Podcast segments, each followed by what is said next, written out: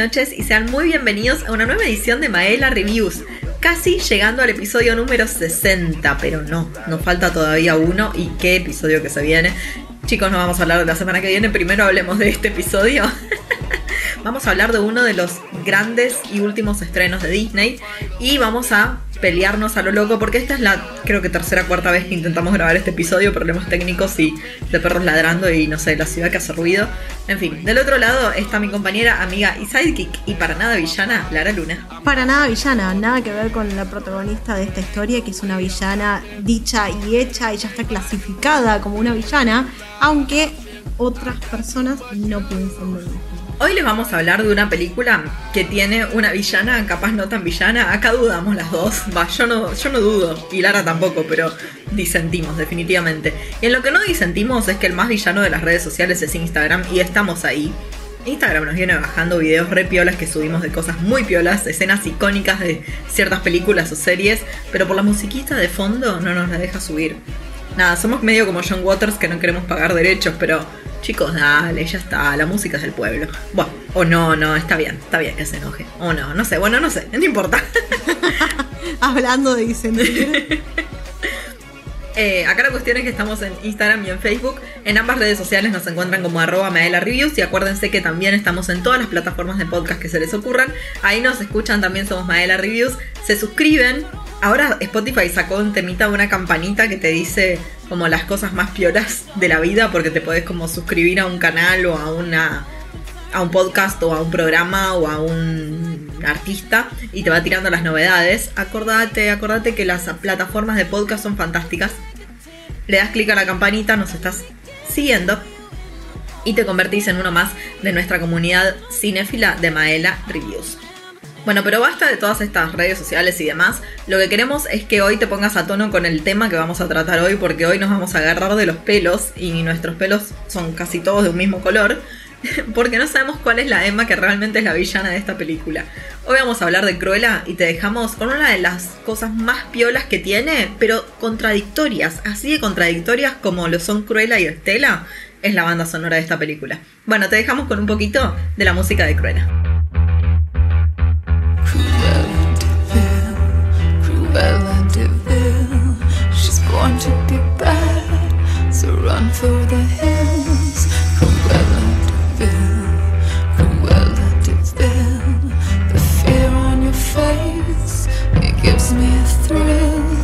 Me parece re interesante que traigas a colación eso de la banda sonora, porque es increíble que es buena la banda sonora y es mala a la vez la banda sonora. Muy contradictorio, sí. Alto problema, muy contradictorio. Va, a ser el podcast de las contradicciones constantes. Este. Porque yo recuerdo estar viendo la película y notar y decir qué buena que está la canción que está sonando, qué inapropiada que es para este momento la canción que está sonando. O déjame respirar, ¿no? Mis oídos también quieren respirar un poco. Como no, no, no había un segundo que no hubiera un tema musical. Pésima la edición musical. Creo que la elección de la música estuvo muy buena, la edición musical no tanto. Mm. Había versiones repiolas de temas eh, hechos por mujeres, temas bien setentosos, metidos en la época que nos quieren mostrar. Como que la elección estuvo muy buena. Eh, es raro fallar con temones. Es raro fallar con temones, porque los temones es lo que hace que una película mala a veces no sea tan mala. No, no para traer el ejemplo totalmente contrario a colación, pero las películas de 50 sombras de Grey tienen altos temazos y tienen altos remix de temazos que casi hace que la película valga la pena verla. En cambio, qué sé yo, yo te tengo del otro lado una de las bandas sonoras que sabes que más me gustan porque la escucho todo el tiempo, que es la de Guardianes de la Galaxia. También son temazos, son más o menos de esa época, bueno, no tanto de los 70, pero capaz un poquitito antes. Y está perfectamente utilizada. Entonces, ahí es cuando te das cuenta que podés tener temones y usarlos bien y no sobreutilizar los temas. Por supuesto, no solo hay mucha sobreutilización de los temas musicales, sino que vos te diste cuenta que hacen foreshadowing de lo que va a pasar en varios momentos de la película. Son spoileros, sí, sí. Son re spoileros, sí. Y ni siquiera es que es un buen spoiler hay cosas que ya sabemos que van a pasar. Ya sabemos que esta es una historia de origen de este personaje y cómo va a terminar. Pero déjanos disfrutar un poco la película antes de decirnos todo lo que va a pasar en la película. Tal cual. Bueno, por si se acaban de enterar, estamos hablando de Cruella. Creo que nunca hicimos la presentación tan, tan, tan bien hecha, pero bueno, no importa. Cruella es esta película de Disney que salió hace muy poquito en el servicio de streaming y también salió en el cine. Ay, no estoy segura. Sí, ¿no? Sí, está en el cine ahora.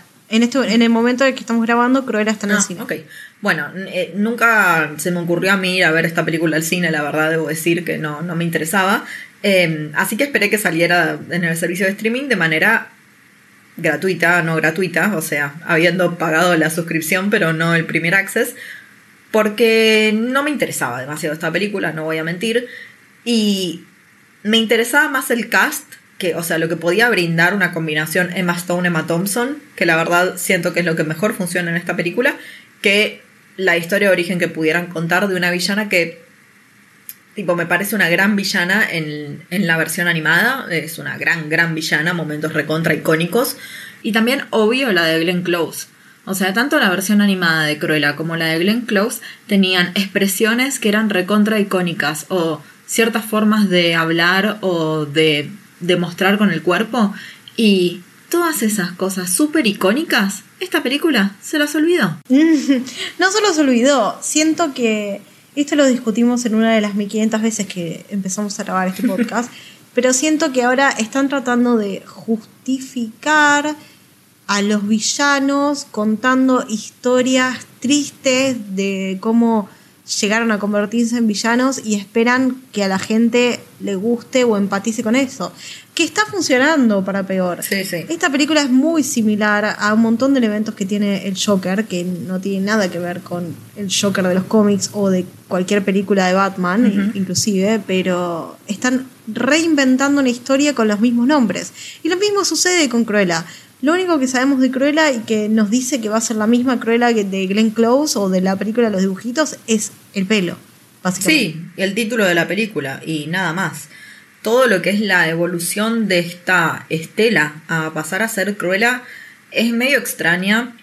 A ver, la película es disfrutable, no es una película que no es disfrutable, pero a mí me generó esta sensación de que me estás queriendo contar una historia que es otra historia, porque la Mm. Cruella que termina esta película no es la Cruella que conocemos. Entonces me estás queriendo contar la historia de un personaje que hasta ahora no existía. Es un personaje totalmente nuevo. Porque, a ver, es obvio. En principio, es lógico que Disney quiere agarrarse un pedacito de lo que fue el éxito de Joker. Quiere agarrarse una tajada de semejante éxito. Sí, sí, sí. Pero aparte de eso, yo creo que está dándole una reinvención a sus personajes viejos, porque Cruella es un personaje antiguo. Es como que está haciendo un borrón y cuenta nueva, que es algo que te lo voy a contar más adelante, pero bueno, te lo cuento ahora, ya está.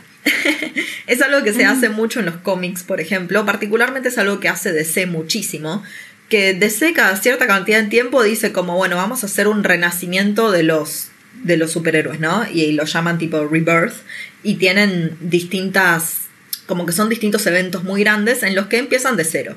Entonces, no sé, la Mujer Maravilla tiene un montón de historias de origen distintas, por ejemplo, ¿no? Todos conocemos que es de amazónica y que viene de este grupo de mujeres y qué sé yo, y después va y se mete en el mundo nuestro.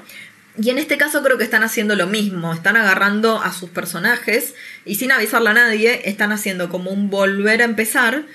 ¿Para qué? Porque ¿para qué se hace esto? No solamente es para limpiar un poco la situación y después de tantas versiones, al menos en los cómics, encarar para un camino más claro, sino que también para que el público actual pueda conocer a personajes que son originalmente antiguos, pero sin tener que remitirse a, en el caso de Cruella, películas recontra viejas. De esa forma, vos lográs que los chicos de ahora vean algo que capaz les interesa más que ver una película cuya animación es antigua visualmente para ellos y obvio técnicamente también para nosotros. Y deciden que bueno, está bien, contémosle una nueva historia a estos chicos, pero esta nueva historia para enganchar a estos nuevos chicos nos da la posibilidad de empezar de nuevo. Pero no lo avisan eso, ¿no? Es como que te caen con una cruela que un día se levanta y decide ser cruela y no más Estela. Como... Claro, y, y te inventan una historia de por qué elige llamarse Cruella que me pareció me pareció malísimo y a la vez me dio gracia, porque es como uno de los chistes malos que yo hago. Entonces me pude sentir identificada, como cuando dije en el podcast de Loki's, loquísimo. Sin haberte dado cuenta. Sí, y que la madre diga, You're Stella, not Cruella, que no sé cómo. Lo, lo habrá dicho en español, habrá dicho, sos Estela, no Cruella. No, no tiene tanto sentido en español como en inglés. Pero me parece tan malo, o sea, sí me dio un poquito de risa, pero siento que porque es un chiste malo que yo haría como chiste, no como evento que crea una personalidad alterna. Sí. Pero bueno, ¿a vos, qué te pareció la película? Quiero saber de tu lado, porque un poco lo que, lo que yo decía era esto, ¿no? A mí la película me gustó, me pareció disfrutable, me pareció un poco larga, pero tiene momentos que me parecieron muy interesantes. Sin embargo, no me causó mucha gracia que la llamaran cruela. A ver, la película es súper entretenida. La película te entretiene, o sea, cumple su fin como producto audiovisual. De eso no hay duda. ¿Qué pasa? A mí me gustan las cosas largas, yo soy fanática de las películas que duran tres horas y realmente estás inmerso en ese mundo y se va desarrollando todo en un largo periodo. Me gustan ese tipo de películas a mí. Sin embargo, considerando eso, eh, sí me pareció larga. Hmm. Me pareció que tuvo por lo menos 20 minutos más de película que no sumaban ni restaban. Y siento que lo hicieron a propósito.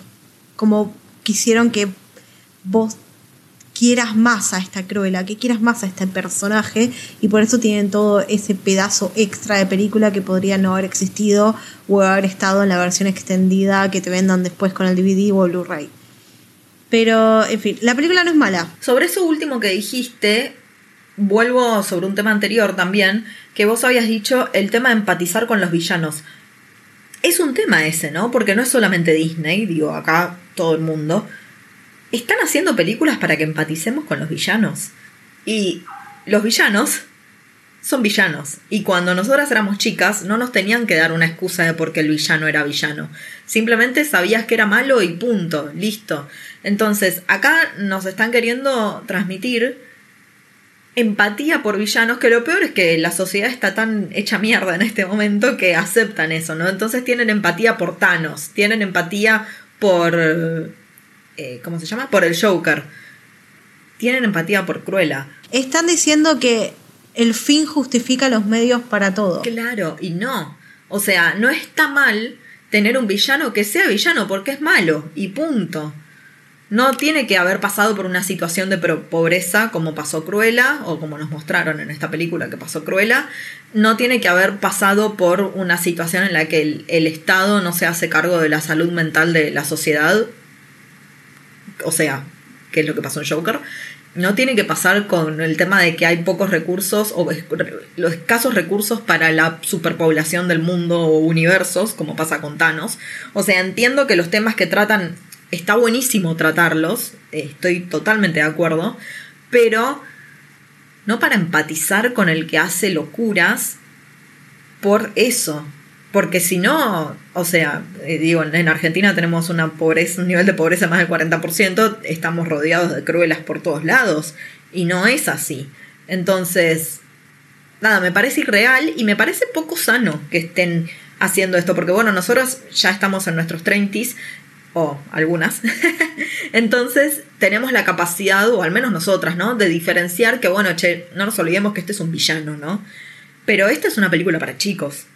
Igual, ojo, esta película fue para más 13. Así que también es algo para tener en cuenta, porque Disney no suele hacer este tipo de películas para más 13. Y sin embargo es más 13 pero no mató a ningún perrito y de hecho los perros casi todos estaban en CGI. Últimamente no solo está pasando en el mundo de Disney o en el mundo del cine, también estamos hay un montón de series, incluso no, no tan de ahora, de estos últimos años, sino de antes, que están buscando que nosotros entendamos el por qué se convirtió en un villano y como que lo aceptemos. Es como, acá en este caso tenemos que aceptar que Estela se convirtió en Cruella porque claramente tiene un problema psicológico, tiene una personalidad disociada de la otra y no es la misma persona, ponele, ¿no? Pero me acuerdo que estuve leyendo un libro que una de sus frases más cuoteadas era un villano es una persona de la que no conocemos su historia. Y eso cambia que sea un villano, o sea que vos tengas una razón para matar dálmatas porque viste cómo asesinó a tu, a tu madre. ¿Es, es, motivo justificable? Eso es lo que nos quiere decir la película. Por más que en Cruella no asesinen a ningún dálmata, disclaimer, ni siquiera usan perros reales, son dálmatas de CGI, entendemos que queda en una especie de subtexto. Sí, sí. Tenemos que dejar de consumir eh, productos que justifiquen, que los medios justifican, están justificados por el fin ya esto lo venía pensando desde que salió Infinity War y todo lo que pasa con Thanos y todo el razonamiento que tiene de hacer lo que él hace. Y había un montón de gente que estaba de acuerdo con lo que estaba haciendo Thanos. Sí, sí, hablar. Es, literalmente era el tipo, hay que sacrificar una parte para que el resto viva bien. Ay, no, no hay forma de cambiar eso, no hay forma de cambiar de alguna manera. No deberíamos implementar algún tipo de educación o o algún tipo de presupuesto o algo para cambiar eso. No, no sé. Igual es, es una opinión muy particular mía, dentro de todo. Para mí los villanos tienen que ser villanos. Tienen que ser como los villanos de James Bond que querían destruir a Londres solo porque les gustaba la idea de ver a Londres destruido. No me expliques que es porque Londres, no sé, este, tiene acumulado una cantidad de gente corrupta y hay que destruirla. Y si se llevan un par de inocentes también sirve. No, los villanos tienen que ser villanos y nosotros siempre tenemos que empatizar con el héroe.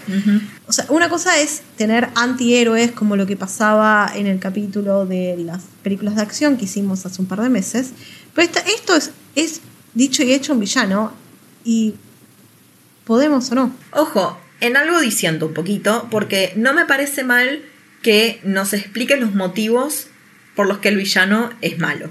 Eso no me parece mal. Lo que me parece mal porque digo, también le tenés que dar un poco de sustancia al villano, ¿no?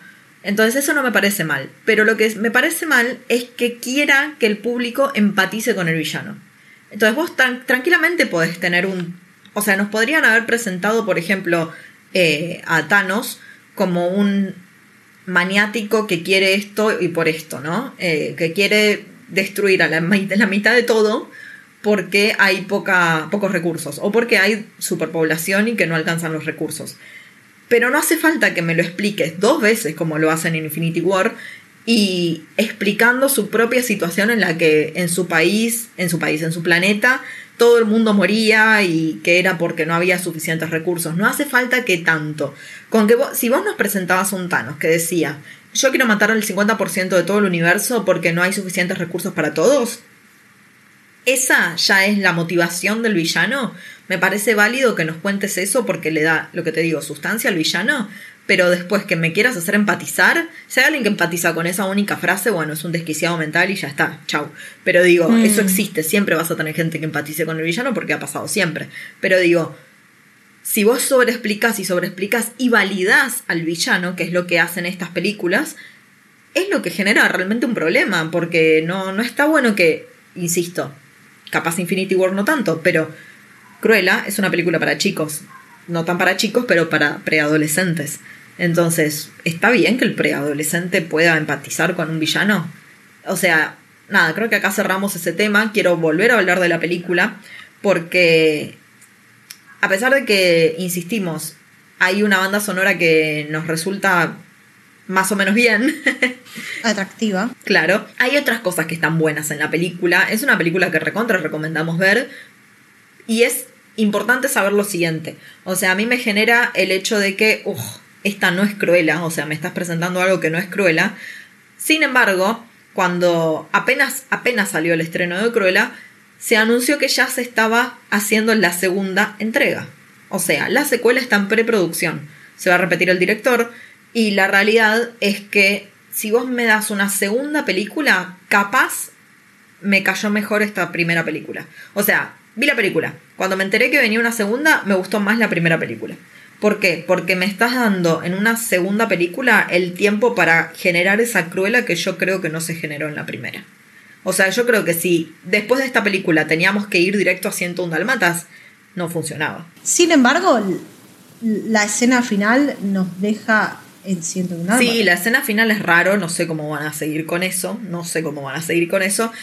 En cuanto a story, o sea, el guion es un desastre. El guion por donde lo mires es malo. Ahora vamos a hablar del tema del guion. Pero si lo pienso como evolución del personaje, simplemente como evolución del personaje, creo que en una segunda película podemos llegar a, tener la cruela que merecemos. La cruela que merecemos, no, la cruela que, que es cruela. La cruela que no nació como Estela en una película live action. Si te pones a pensar en la cruela de Bill de 1961, que yo entiendo que pasaron muchísimos años, porque estamos hablando de casi 60 años. 60 años clavados, increíble.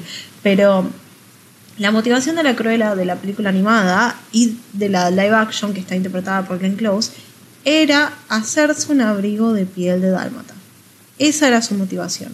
Esa era lo que la hacía villana a nuestros ojos, porque claramente quería matar perritos para hacerse un abrigo, lo cual es, es tremendo, más en el 2021. Pero siento que acá le quisieron dar muchas facetas, o le, quisieron hacer, viste, me hace acordar a Shrek cuando dice que era como una cebolla porque tenía muchas capas.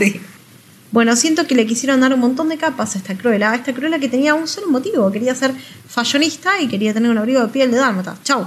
Y sin embargo acá tiene 50 storylines, que es por venganza, que es porque le gusta la moda, que es por la madre, que es por que quizás eh, sabe en su inconsciente que la baronesa es la madre, que es porque odia a los perros, que no tiene sentido, que es porque tuvo una vida delictiva. Sí, porque tiene una doble personalidad. Claro. Eso también es algo que se recontra lavaron las manos, o sea, el tema de personalidad disociativa era un tema re interesante para tratar y desapareció. A los cinco minutos de película desapareció. Lo tocaron muy por arriba, como que no se animaron. Como que no. Viste que Disney está haciendo las cosas de a poco, no se está animando a full en meterse en nada.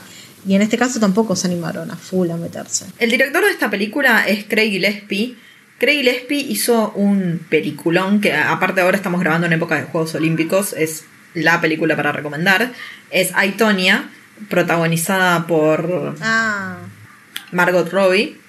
Yo quiero avisar, chicos, en este episodio hemos parado 50 millones de veces porque los perros que no nos corresponden, no son nuestros perros, pero los perros del vecindario, tanto de la casa de Lari como de la mía, están ladrando un montón.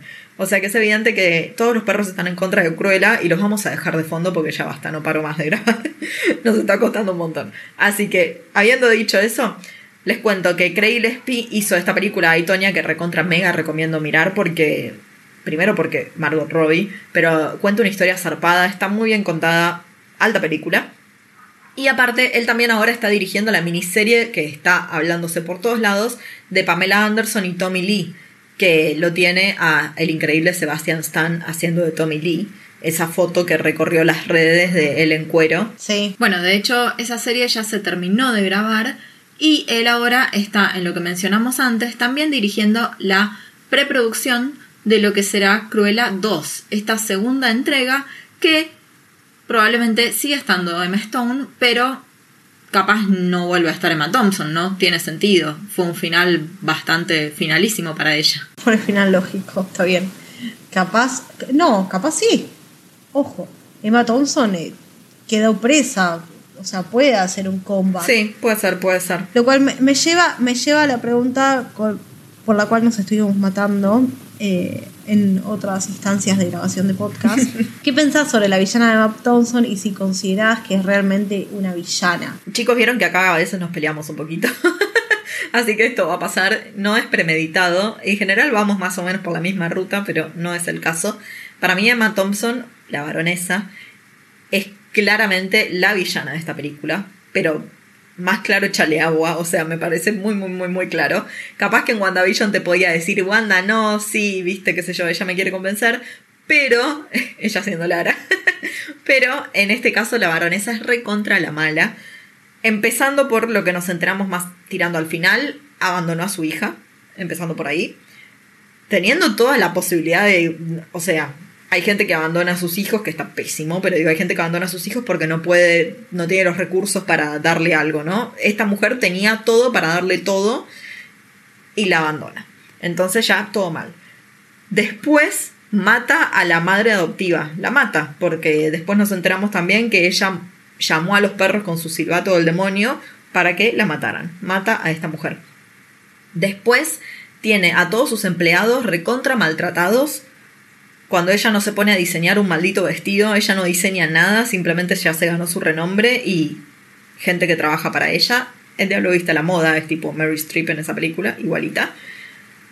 Es mala, es la villana, definitivamente es la villana. Y me parece que hizo un laburazo. Emma Thompson es una genia mundial y creo que la rompió toda en este papel. Eh, a ver.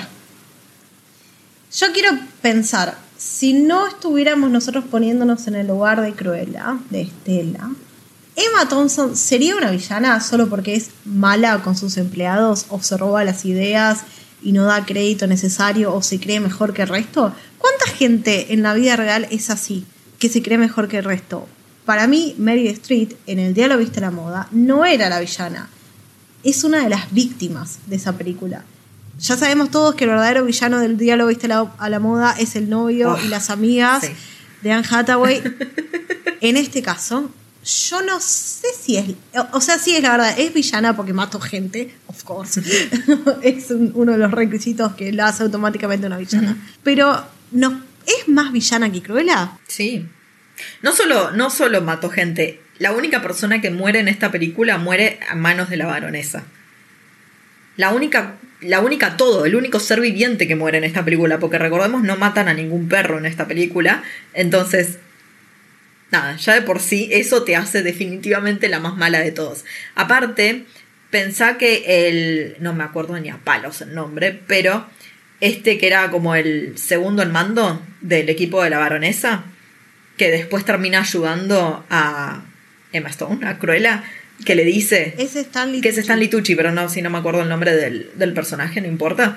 Pero bueno, es el que le da toda la información a Cruella y le dice que efectivamente ella es la hija de, de la baronesa. Date cuenta que él tiene un sentimiento de culpa que lo hace, lo obliga moralmente a ayudar a la pobre víctima de todo esto, que en este caso a sus ojos es Cruella. Y él, lo mismo, no es Cruella. Y él decide que la baronesa es efectivamente la villana sabiendo todo lo que hizo. Entonces, a los ojos de el segundo al mando de Stanley Tucci, que vale decir que Stanley Tucci también es el segundo al mando de El Diablo Viste a la Moda, de Meryl Streep, al pobre hombre que le parte el corazón Meryl. Pero la verdad es que, bueno, es un genio, me encanta. Y recordemos también a los otros personajes secundarios que son recontra importantes para el crecimiento de Cruella y para que funcionen todos los planes de ella, que primero la cobijan como Estela y van viendo ese cambio que capaz no vemos tan claramente, pero bueno, son los que lo presencian en el día a día de cómo ella pasa a ser Cruella. No sé si una villana, pero alguien con la que capaz no están de acuerdo todo el tiempo. Jasper y Horas. Y bueno, recordemos que también está Artie, que es un fanático de la moda. A mí me encantó ese personaje, pero creo que lo podrían haber explotado un poquito más. Un fanático de la moda que le gusta el punk, el caos, generar eso a través de la moda, no de una forma maligna ni mucho menos. Y que, bueno, es de nuevo Disney dándote atisbos y mostrándote estereotipos de personas homosexuales y no animándose a hacer nada con eso. Mm, otra vez que Disney nos anima. Sí. Disney bien, igual nada, eh, yo defiendo que dentro de poco vamos a tener más películas cada vez más animadas en ese sentido. Pero sí, en fin, o sea, yo te entiendo, entiendo todo el razonamiento que vos me das de que la baronesa es la villana de la película. Yo no digo que no. Pero eso no, no, no quita que Cruella también sea una villana. Acá la pregunta creo que es una sola. Creo que ahí vamos a distinguir efectivamente si sí o si no. Porque una cosa es que sea villana y otra cosa es que sea antihéroe, que es lo que yo creo que Disney está queriendo hacer con sus villanos. Hacerlos antihéroes. Sí. Entonces, vos cuando ves cómo va avanzando la película y que está la posibilidad de que Cruella tenga una venganza sobre la baronesa, sea cual sea, ya sea matándola o poniéndola presa o lo que sea, pero que Cruella tenga su lugar como hija del padre que nunca conoció, o que bueno, que conoció muy chiquita, pero digo del que no tiene ningún tipo de recuerdo, y que eh, herede toda la fortuna y el imperio de la moda que hereda, y que pueda poner tipo su, su nombre en la primera instancia de la moda internacional, no sé. ¿Vos no querés que ese sea el final de la película? Tipo, ¿vos no realmente querés que Cruella tenga éxito? A ver, yo realmente no, cre- no, no, no sé si yo realmente no quiero que Cruella. ¿Se merece ese éxito, Cruella? Sí. ¿no? obvio. Por. No. recontra, sí. o sea, Sí, no solo por herencia, por una cuestión también de, de laburo. Definitivamente ella tenía que ser la sucesora de ese imperio si ella no fuera la hija de, esta mujer, de la, de la baronesa. está bien, entiendo que por un tema de herencia y sus legítimos padres y eso lo merece, pero no sé, no. mm, diciendo, voy a decir lo mismo. La película es buena y es entretenida, pero es caótica en ese sentido. O sea, yo me tengo que sentir feliz de que ella consiguió todo lo que quería a expensas de un montón de gente que cagó. Porque no solo estamos hablando de que divertidísima la escena donde ella hace un vestido de basura y va arruinando eh, todos los lugares a donde va la baronesa o que decide darle un toque de cruela a un estandarte de un negocio y todo. Sin embargo, literalmente está arruinando el trabajo de un montón de personas. Sí, a ver, para llegar al lugar de éxito, en esta película al menos no te muestran que lo puedas hacer siendo una buena samaritana, bajo ningún concepto. Y no Ah, solo en esta película, en muchas instancias de la vida también te lo muestran. ¿Sabés qué me hizo acordar? Perdón. Me hizo acordar mucho a Mingers, la escena donde Ka- Katie quiere que el novio de Regina la, la encuentre a Regina cagándolo y hacen todo un montón de artilugios para que se lo encuentren y suena de fondo One day or Sí. another, I gotta find out". Bueno, es exactamente lo mismo. Literalmente la película, la escena de Cruella, que le va cagando todos los eh, momentos a la baronesa, podría haber tenido ese soundtrack y podría haber sido muy similar porque es lo que sucede. Sí, sí, sí. A ver, yo creo que también esta, este problema que tenemos con todo lo que pasa con este personaje viene por el lado del guion y me parece que eso es tremendo. Esta es una película que tiene cinco guionistas. No uno, no dos, no tres, cinco guionistas. Y yo les quiero contar a las personas que nos están escuchando que esto es una locura. Es una locura de cantidad de gente atrás de un guion. En general, en una película, no, obviamente tenés uno, pero podés llegar a tener dos guionistas. Ponele que tres, si de repente la historia está basada en otra cosa y el escritor de ese libro o la escritora de ese libro o cómic o novela o lo que sea, eh, también colabora desde su perspectiva, ¿no? Mira, para, para darte una perspectiva, la trilogía del Señor de los Anillos, la trilogía del Señor de los Anillos, está bien, está basado en un libro, pero el guion se tiene que armar igual. Tiene tres guionistas y uno de ellos es el director. Sí, sí, para darte otro, otra comparación, eh, la serie Loki, como para que veas un poco lo que es el mundo de series, la serie de Loki de seis episodios tiene seis guionistas. O sea, una serie que las series son mucho más caras que las películas, si tengamos eso en cuenta porque es mucho más tiempo de grabación, ¿no? Entonces, una serie que en este caso son seis horas contra una película que son dos horas y pico, bueno, ahí tenés mucho más tiempo invertido, implica que le tenés que pagar a mucha más gente seis personas para escribir un guion de seis horas, ¿no? De una serie de seis horas. Seis personas también para escribir un guion de una película de un poco más de dos horas. Es una locura. No, y aparte, ese guion donde tipo consigue un auto que se llama The Bill y a ella se le ocurre que ahora se va a llamar Cruella de Bill porque le gustó el nombre del auto. Chicos, pasa así. Sí, sí, sí, es tremendo. O sea, eh, eh, todo lo que lo lleva a, la lleva a Cruella de Bill, a ser Cruella de Bill es totalmente sin fundamentos. El hecho de que ella elija el nombre Cruella porque se lo dice la madre y de repente un día se despierta y dice, bueno, se acabó Estela, ahora es momento de Cruella. Y cuando el auto dice de Bill, o sea, what? No, no, y para básico, el pelo. El pelo que es clásico de la película de dibujitos y de la interpretación de Glenn Close, claramente en ambas ocasiones es una decisión que toma la persona exactamente para mostrar que es una fashionista. Ujú. Y acá inventaron que nace con el pelo mitad de un color y mitad del otro. ¿Por qué? No hay por qué, porque les parecía más simpático que fuera una representación de su esquizofrenia, no, no sé qué, Sí. Cuál fue la idea detrás de eso y por qué después ella se tiñe de colorado y no de negro. y después se vuelve a tener su pelo normal. O sea, ella se tiñe de colorado y después en la mitad de la película se vuelve a teñir un lado blanco y un lado negro. Te das cuenta de eso, porque no es que toda su vida usó peluca. En un momento se tiñe y después se vuelve a teñir. Sí, sí, sí. Y como hablábamos un poco antes, esta película tiene muchos guiños al Diablo Viste a la Moda, lo cual tiene total sentido porque una de estas seis guionistas es Aline Brosh McKenna. Aline eh, fue la guionista del Diablo Viste a la Moda, también fue guionista de Crazy Ex-Girlfriend, una película que también tiene mucha locura como esta. Una serie, una serie, una serie. Es una serie, Crazy Ex-Girlfriend. Ujú. Ah. Es una serie musical, actually. Algún musiércoles será subida co- correspondientemente. Pero es, nada, te interrumpo para decirte que es una serie que está muy buena, que está pensada en cierta cantidad de temporadas y está hecha para esa cantidad de temporadas. Y a medida que pasa el tiempo te vas dando cuenta cosas que vos la veías como que es una serie linda y musical y qué sé yo, que en realidad todo estaba en la cabeza de la protagonista. Muy, muy, muy bueno. Y después otra de las guionistas es Kelly Marcel, que Kelly es conocida por distintos guiones de villanos, pero antihéroes. Y te vas a dar cuenta cuando te dé los ejemplos. Fue la guionista de Venom, claramente un antihéroe.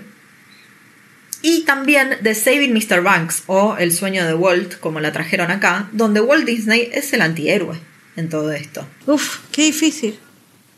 Qué difícil lo que acabas de decir. Walt Disney, interpretado por Tom Hanks, es el villano de Saving Mr. Banks. He is. Sí, obvio que lo es. Ah. Creo que es la primera vez que Tom Hanks hace de villano. Bueno, pero digo, es una, es una tipa que escribe sobre villanos. También fue, yo estas películas no las vi, pero entiendo que el Mr. Grey es un villano, por lo que yo he escuchado. Pero bueno, también fue la guionista de 50 sombras de Grey. Entonces, digo, es una mina que, no sé, que escribe sobre antihéroes, básicamente. Entonces, Claramente, trayendo sí. a una mujer así, que escribió estas cosas, era inevitable que Cruella terminara siendo una antiheroína. Mm, mm, mm, no sé. Eh, en fin, sí, vamos a, a firmar un acuerdo de paz y le vamos a llamar que es un antihéroe en esta película. Y por favor, si nos están escuchando de Disney, que sabemos que son fanáticos de podcast porque ya nos dijeron, queremos ver a una Cruella siendo villana en la próxima película. Nada de esto de que nosotros tengamos que decir, ay, pobrecita, dale un perrito para que lo mate, mira, se lo merece. No, basta de boludeces. Dame un villano que sea villano. Ese villano que después lo tengas que odiar. ¿Sabes qué villano quiero? El verdadero villano de la historia de los villanos. ¿Cuál? ¿Qué? Mm. Umbridge. Umbridge, esa es una villana mal. ¿Sabes que Hoy estuve pe- pensando en Umbridge, unas cosas que me pasaron. Pero mm, esa es una villana hecha y derecha. Es una villana villana. De esas que no tienen esa historia triste para que las entiendas. De esas que realmente hacen el mal porque creen que está bien hacer lo que están haciendo. Y la gente las odia o los odia ese tipo de villanos porque realmente está mal. Incluso dentro de la serie de Harry Potter trataron de justificar un poco lo que pasó por Vol- con Voldemort. Vamos a omitir que eso haya pasado en realidad, pero ponele que lo trataron de justificar porque nació de una familia sin amor, etcétera, etcétera. Pero Umbridge no tiene justificativo. Es la villana perfecta. Sí. Bueno, pero Umbridge es un claro caso de lo que yo te decía antes, ¿no? Sabemos la motivación, sabemos el objetivo, No tiene motivación. Es mala, simplemente mala. Pero digo, ¿sabemos por qué? Porque la mina es- está en la constante búsqueda de poder y eso la ciega totalmente. Bueno, listo, ya está. Pero no por eso tenemos que empatizar con ella. O sea, cuando vos le das un poquito de historia al personaje, no por eso empatizás con ella. El tema es cuando lo haces protagonista de una película y es un protagonista al que haces de forma antiheroica, como pasó también con el Joker. Pero quisiera brevemente tocar el tema de esta relación que en un momento, este también es un tema del guion, ¿no? En un momento nos encaminaban a que Cruella y Jasper estaban casi que en una relación o a punto de tener una relación y después nos olvidamos totalmente de eso, ¿no? Que yo agradezco porque ya me parecía Mm. cualquiera, cualquiera, cualquiera, pero es cierto que, en- que Jasper estaba enamorado de Estela, de Estela. Sí, sí, sí, sí, sí, totalmente. Fue un agujero en el guion del tamaño de Saturno. Sí, no, no, se olvidaron. Yo creo que quedaba bien en papel darle a ella ese interés romántico al principio y después se les pasó. Vos decís que eso lo escribió uno de los guionistas y después lo echaron a mitad de película, entonces bueno, quedó. Porque no entiendo. No, yo creo que es como, como cuando haces un trabajo de la facultad y tipo, no sé, hay cinco temas, cinco compañeros se dividen un tema para cada otro, los juntan todos y lo mandan. y así se quedó. olvidan de fijarse si. Claro, se olvidan de fijarse de si, no sé, si tienen la misma letra o algo. Bueno, para mí eso fue lo que pasó. Porque también se siente, quizás es a propósito y capaz es para que te des cuenta del cambio entre Estela, que quizás sí podía haber desarrollado toda una situación romántica con Jasper, a Cruella que no. Pero después vuelven a traer a Estela más al final de la película y les dicen que son familia, que es su familia y qué sé yo. Eso también me rompió las bolas. Si me estás dando gente que se dedica a robarle a, a otras personas o a hacer es- esos pequeños planes que le dicen, donde organizan robos y eso, y después me querés vender que son una familia que se aman y piensan en el bien del otro, mm, no concuerda. O sea, puede pasar, sí, pero me suena raro. Mm. A mí me gustó, sí me gustó que le dieran un poco de, de trasfondo a los dos secuaces, ¿no? Porque viste que en las otras películas no sabemos nada de ellos. Y en esta me gustó, me gustó que fueran ellos los primeros que se estaban iniciando en esto y que después la acobijaron a Estela y que Horas no quería y que Horas tenía un perrito, que es, ese perrito es un perrito de verdad, no es un CGI y es la verdadera estrella de todo esto. Entonces, eso me pasó, me pareció entretenido e interesante. A mí me, me parece que sumó y que es una historia que me interesaba ver. Obvio que no estoy para nada de acuerdo con lo que decís vos, que pasó sobre el final de la película, pero me gustó conocer un poquito más a Jasper y a Horas. Eso sí. Sí, sí, sí, sí, estuvo bueno conocer a los secuaces y ver un poco de la historia y cómo se vinculan con ella, pero eso también desaparece. Parece al principio que nos vamos a enterar más cosas de ellos, pero Hmm. muere. Sí, igual creo que lo que nos enteramos es lo justo y necesario. Digo, tampoco queremos saber por qué Jasper y Horas están en esa situación. Nada, están ahí, viven en la calle de como pueden y ya. La otra que sí le dieron un trasfondo mucho más importante fue Anita Darling. Hay algo re viola que me enteré mirando videos de YouTube. Que, claro, no es que me enteré, sino que nunca me había dado cuenta, porque aparte debo decir que Siento un Dálmatas no es la película que más veo en mi vida, pero yo recuerdo que en, en el doblaje de la película animada le dice, Anita querida, Anita querida. Y yo siempre pensé que se lo decía como con la palabra querida, ¿no? Con, como con un amor turbio que tiene ahí Cruella por Anita. Pero no, es el apellido. Anita Darling, es Anita querida. Anita ta- Dios mío, ¿a quién se le ocurrió? Bueno, pero Anita Darling tiene primero un cambio eh, en donde tenemos a una chica afrodescendiente, bienvenido sea ese pasito que se animó a dar Disney, y que no afectó en nada. Se dan cuenta, ¿no? Gente del otro lado que capaz, bueno, no son nuestros escuchas, obvio, pero estos trolls de las redes sociales que dicen, no, ¿por qué un personaje ahora es afroamericano si en los cómics es blanco y bla, bla, bla? ¿Vieron cómo no cambió en nada? En nada, no cambió en nada, no fue para nada relevante en la historia, no le jodió la vida a nada. Oh. Bueno, pero acá nos presentan una Anita entonces que de repente es la, la, la que la bancó siempre, a Estela, ¿no? Y de la que Estela no se olvida. Y acá es donde nos hace ruido, ¿no? Porque de vuelta, chicos, ¿alguno de los guionistas vio 101 Dalmatas? Porque, ¿cómo vas a hacer para que después le cague la vida a Anita? O sea, ¿por qué? Es verdad. No, es verdad, sí. Para mí no la vieron. No, para mí es eso que te pasé que te dije, trabajo de facultad, cada uno hizo una parte, lo juntaron, lo pegaron todo con pegamento y lo mandaron así como estaba. O qué sé yo, capaz nos están abriendo una oportunidad de una segunda película donde nos cuenten cómo pasó ella de ser tipo toda simpática y toda buena y a, a- a matar perritos. Por eso te digo, cuando anunciaron la segunda parte, yo dije, bueno, pará, les voy a dar el changüí de que me cierren un poco a este personaje, a esta transición del personaje. Obvio que teniendo recontra en cuenta que la escena post créditos es cualquier cosa, no sé si es post créditos, pero la última escena es cualquier cosa, o sea, eso no tenés forma de engancharlo, porque efectivamente le da a Anita y al abogado que tocaba el piano y que era recontra maltratado por la baronesa el otro perro. O sea, Pongo y Perdita ya llegaron a sus hogares y esos van a ser los papás de los 101 dálmatas.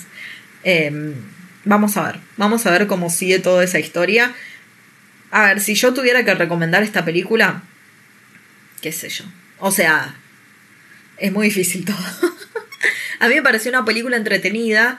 Me gustó la estética punk que le dieron. Eh, nada, sabes que a mí me, tira eso, eh, toda la estética y ese estilo de todo. Entonces, en ese sentido me gustó. Creo que las partes del show de Cruella era lo más entretenido. Obvio que lo que más me interesó siempre fue todo lo que se relacionaba con el Diablo Viste a la Moda y que no se relacionaba con Cruella. Así que en ese sentido, qué sé yo, yo la banco, pero no recomiendo si sos un mega fanático y estás esperando ver a Cruella. Esta no es la Cruella que querés ver. Vos decís que existen fanáticos, mega fanáticos de 101 Dálmatas igual. Es como un clásico medio olvidado, 101 Dálmatas. Sé que hubo hay fanáticos mal de, no sé, ponerle El Rey León, que no les gustó a los fanáticos empedernidos del Rey León la adaptación live action, sé que es eso, pero vos decís que existen los fanáticos de 101 Dálmatas como para que digan, no, no me gustó esta Cruella. No, no sé, qué sé yo, no, ni idea, no, no, no te, no te voy a mentir. Capaz no sos fanático de 101 Dálmatas, pero Cruella, todos nos acordamos de Glenn Close, es un personajazo y nada, lo hicieron pelota. ¿Qué crees que te diga? Mm. Sí, sí, sí. Quisieron darle una historia de origen y quisieran que todos lo queramos y no dio la nota que querían. En fin, bueno, hemos pasado entonces por esta última película mega estreno de Disney. Bueno, nada, ya escuchaste nuestras opiniones. Hay de todo, hay cosas que rescatamos, hay cosas que no, no rescatamos tanto. Hay que pensar también que Glenn Close fue parte de la producción de esta película. O sea, ella le puso fichas a su personaje y lo destrozaron. También hay que pensar que capaz es un Disney que está queriendo hacer un borrón y cuenta nueva, como decíamos al principio, y que nos quiere presentar a personajes capaz no tan malos. Pero si vos no tenés un villano claro, ¿cómo vas a tener un héroe claro, no? Es confuso. Eh, ponele, quiero hacer una última acotación. Los live action de Disney es algo que está pasando en los últimos, vamos a decir, 5 o 6 años. Y no está mal, para nada pero hay algo que noté, que en todas las películas de live action el villano nunca es fully villano. Ponele, no sé, voy a darte el ejemplo de La Bella y la Bestia. En La Bella y la Bestia, incluso ahí Gastón no era tan villano como el Gastón de los dibujos. No, estoy de acuerdo. O sea, no te voy a, no te voy a decir que lo, lo, querés, pero no, no, no, no queda tan villano y tan machista, idiota como el de los dibujitos. Ponele Jafar, qué sé yo, Jafar sí es un villano en la versión de live action. E incluso no es tan villano de quererlos matar a todos como la versión dibujito. Como que los villanos se están ablandando. No tenemos esos villanos Umbridge en la época live action. Sí, ojo que también es, yo calculo, una movida de Disney enfocada al público actual, ¿no? O sea, esta no es una película para, para niños niños, porque sabemos que es PG-13, pero no sé si es una película que está enfocada para nosotros también. Yo creo que no es una película que esté hecha para la gente que viene con la añoranza del Disney clásico. Mm. Igual, con esto que decimos que vienen haciendo live actions y qué sé yo, Disney no para, no para de comprar empresas, de muchas, mucha gente que le dice monopolio, lo que sea. Tenés un montón de ideas, de, de gente creativa alrededor y estás refritando historias. Yo necesito que ya basta cerremos y que Disney empiece a hacer algo nuevo.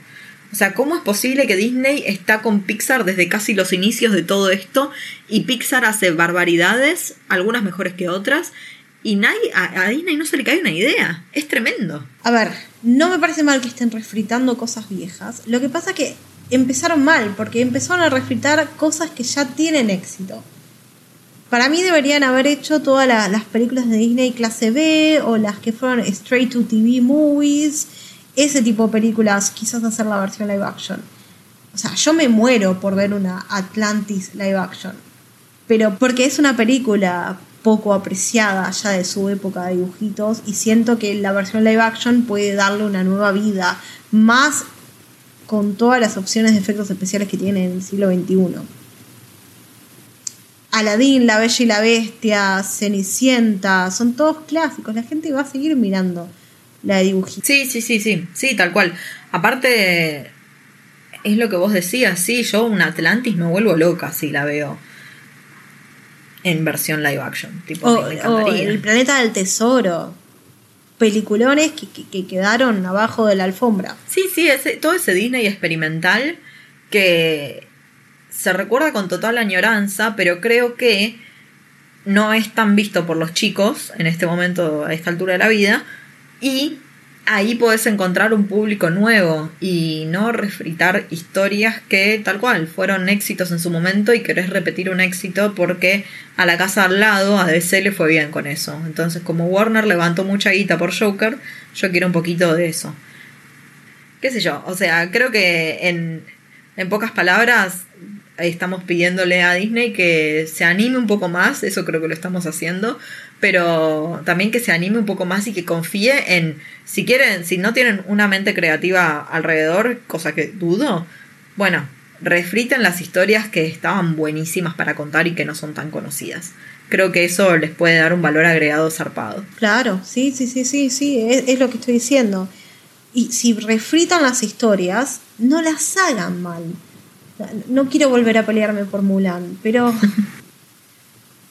Mulan no solo es un clásico, es un peliculón que tiene un montón de enseñanzas y, y se lo pasaron un poco por donde no brilla el sol. Y, a- y acá están a- tratando de hacer lo contrario, están tratando de dar un montón de enseñanzas y querer que te encariñes con un personaje que sabes que está mal. Sí. Thanos le hizo mal al mundo del cine. Sí, sí, estoy de acuerdo. Ojo, nos dio una de las mejores películas que vi en mi vida, pero sí, sí, le hizo mal. Le hizo mal, en realidad el problema es la gente, ¿no? No, no es tanto la pobre película, pero, pero definitivamente acá el mensaje es, es clarísimo el de Disney. Claro, igual la gente no es el problema porque vos pensás que hay un montón de gente que nos escucha. Sí, no, no, y aparte nosotros entendimos perfectamente que Thanos es un desquiciado. Pero cuando digo la gente no es la comunidad madelística, nosotros somos otra cosa. Vamos más allá de ser una simple persona somos más allá mortal. de gente, somos híbridos. Sí, estamos más cerca de del Olimpo, de todo el reinado de Thor, de esas cosas. En fin, bueno, Lari, ¿has disfrutado de este episodio donde le tiramos un par de palos a, a esta película? La verdad que lo re disfruté, lo re disfruté y todos los perros del vecindario. Ay, por Dios, qué manera, no pararon de ladrar nunca. Toda la grabación, hora y pico de grabación, y se la pasaron ladrando. En fin. Lari, la semana que viene se viene un episodio piolísima, volvemos a un especial de directores, así que felices y contentos. Y les queremos contar que todavía no hay nada armado, pero sí está la idea y va a pasar. Se viene un momento en el que yo estuve insistiendo un montón, chicos, desde que empezó el podcast yo quiero hacer especial de todas las películas de Marvel. Y bueno, ahora que salió Black Widow, que está por salir Shang-Chi, que se viene de vuelta el universo de Marvel en la pantalla grande, hemos logrado llegar a un acuerdo de cómo vamos a presentar esto. Así que en algún momento vamos a empezar a hacerlo, no ya, no instantáneamente, pero vamos a ir repasando película a película de las películas de Marvel en algunos episodios que van a salir en otros días que no son los viernes. Eso no significa que nuestro viernes no será nuestro clásico día de podcast. Significa que capaz en una semana tengas dos episodios por escuchar. Se te vuela la cabeza.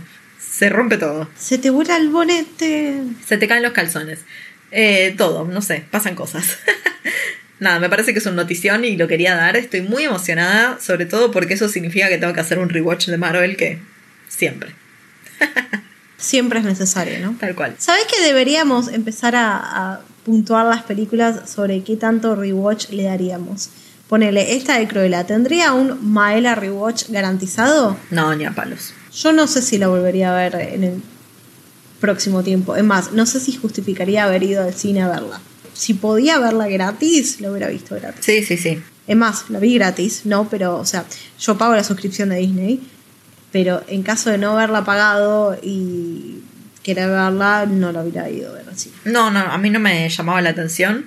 Pero sí, no, para mí no, no, no es rewatchable, sobre todo sabiendo que viene la segunda, viste que a veces pasa, sale la, se- la secuela de una película, entonces miremos la primera como para recordar los detallitos y qué sé yo.